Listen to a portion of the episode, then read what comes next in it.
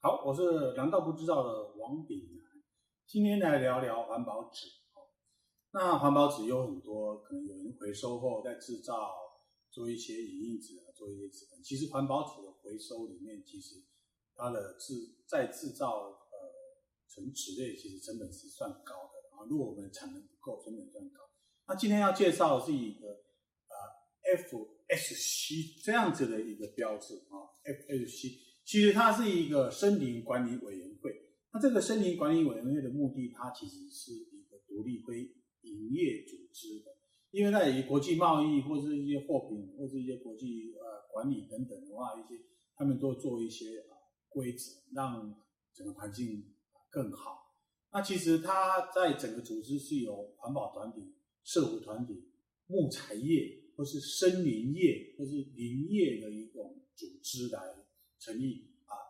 ，FSC 这样一个单位，其实它的目的是在做两个管理，一个是森林管理跟林产品管理。那我们现在所用的各式各样的纸张，或是我们在这样子各样的进口纸的纸商的纸样本里面，常常就会看到 FSC 这样的标志，因为它就是在林产品里面所包括的纸啊，所以我们对它稍微认识一下，其实是好的，因为。也许它成本可以，也许它成本高，可是对于一个环保来讲，从新做起，那呃能够用这样子的一个 FSC 的企业，其实他们都大剌剌的在他们自己的产品上来说明，